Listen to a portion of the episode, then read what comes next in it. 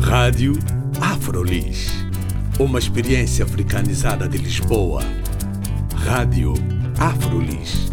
O audioblog onde podem saber mais sobre afrodescendentes a viver em Lisboa.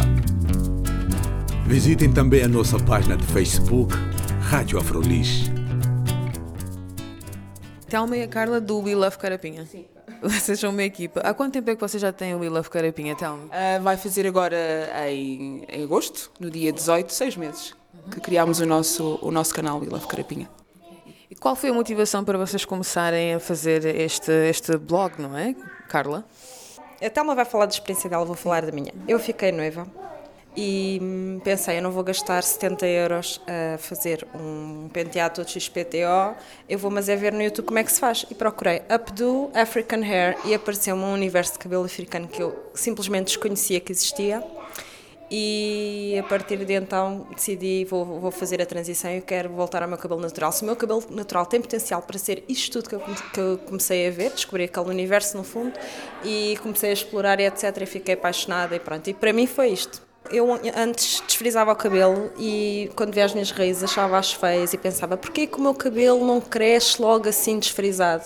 E a minha visão do meu cabelo mudou. Eu, enqu- enquanto antes eu achava que o cabelo crespo era um cabelo feio, que não era apresentável, etc. Eu, quando vi eh, a versatilidade que o cabelo africano tem, foi mesmo a minha mentalidade que mudou. E a tua motivação? Bom, eu já no meu caso, ah, eu comecei a desfrizar o cabelo com 4 anos, porque ninguém conseguia lidar com a juba e sempre resultou, até ao dia em que o meu cabelo começou a partir-se e eu já não sabia o que é que havia de fazer. Na altura lembro-me de partilhar com a Carla que eu não sei o que é que eu faço, vou deixar de desfrizar, eu vou fazer tranças, eu já não consigo, deixo de desfrizar, mas agora o que é que eu faço?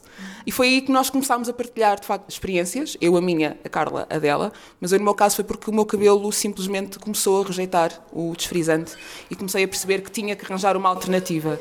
E quando, como a Carla, começa a ver vídeos no YouTube de que afinal é possível ter um cabelo natural saudável, e eu não me lembrava sequer de como é que era o meu cabelo. Eu não tinha a mínima noção, nem sequer tenho muitas fotografias de como é que era o meu cabelo, e decidi, bom, vou arriscar, vou, vou, vou dar tudo, deixo de desfrizar e tenho que, que me adap- adaptar, tenho que, tenho que o conhecer, e é isso que nós fazemos até agora. E partilhamos, sobretudo, experiências no nosso, no nosso canal, a minha e a dela.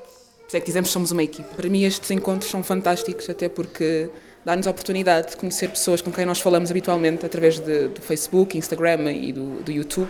E também acho que esta partilha de experiências, esta convivência, esta, esta, esta proximidade que as mulheres africanas e que a comunidade eh, de meninas com o cabelo natural tem, está-se a tornar cada vez mais forte e de facto torna-se muito importante para nós que já começamos, para quem está a começar, saber o que é que pode fazer, tirar algumas dúvidas, falar. Acho que essencialmente a partilha de experiências é mesmo espetacular.